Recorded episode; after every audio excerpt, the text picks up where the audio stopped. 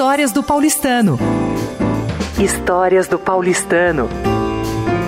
Com Ricardo Cavalcante de Albuquerque. Ouvintes da Rádio Paulistano, mais uma vez estamos aqui para contar as histórias de sempre do clube, que muita gente não sabe, muita gente deveria saber, como eu sempre digo, que vale para idosos, crianças, que sempre é bom relembrar, mas principalmente guardá-las. Aliás, aproveitando, eu queria lembrar que todas as outras que já foram editadas aqui pela rádio, vocês podem revê-las no nosso site aqui da rádio mesmo e rever histórias do nosso clube e histórias interessantes que muita gente não sabe e muitos vão saber agora. Numa delas eu contei a história do paulistano, como é que ele se formou, e dizia que ele manteve as tradições da sua fundação. O paulistano, eh, eh, ele se fundou, aliás, na virada do século XIX, entendeu que se deveria constituir um clube genuinamente brasileiro, porque os demais eram de origem inglesa ou alemã. E fundado em 29 de 12 de 1900, do Velódromo,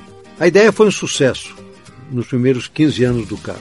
Primeira sede na Rua da Consolação, onde se consolidaram o velódromo, onde se consolidava inclusive o nosso famoso futebol. Em 1915, desapropriado para a construção da Rua Nestor Pestana, atualmente o do, do Teatro Cultura, artístico, em 29 de 12 de 1917, a Rua Honduras e Estados Unidos passaram a ser a sede do nosso clube e a ideia era desenvolver com a elite brasileira esporte e socialmente. E o que, que aconteceu? Paulistano foi fundado nessa época, como eu disse, até os dias de hoje, teve dezenas de atletas olímpicos nossos, grandes expoentes do atletismo, como socialmente foi um clube que ninguém, nenhuma grande estrela, celebridade vinha a São Paulo sem antes passar pelo nosso clube, pelo Paulistano. E aqui foram apresentados grandes nomes, aliás.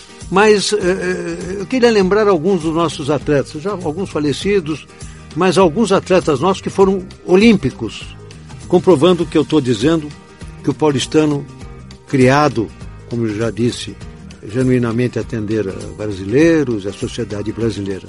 Bruno Prada, 2008-2012. Fernando Nabuco Abreu, 1932.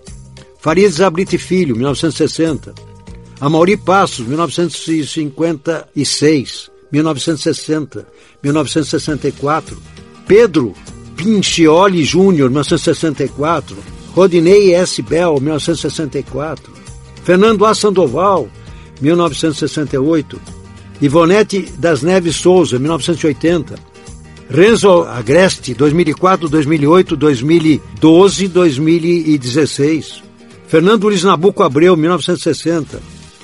Paulo Sevicic, o famoso Paulo Russo, 1972, 76 e 1980. Marcelo T. Huertas, 1912, 2016. Camila Pedrosa, 2016. Marina Zabliti, filha e goleira da seleção titular e capitã da seleção brasileira, 2016, filha do Farid Zabliti. Alguns das dezenas de, de sócios nossos que honraram a tradição do Clube Atlético Paulistano como sendo um clube para brasileiros e que, olimpicamente, demonstraram esta fundação e a sua grande e inúmera categoria nas diversas Olimpíadas. Você ouviu Histórias do Paulistano com Ricardo Cavalcante de Albuquerque.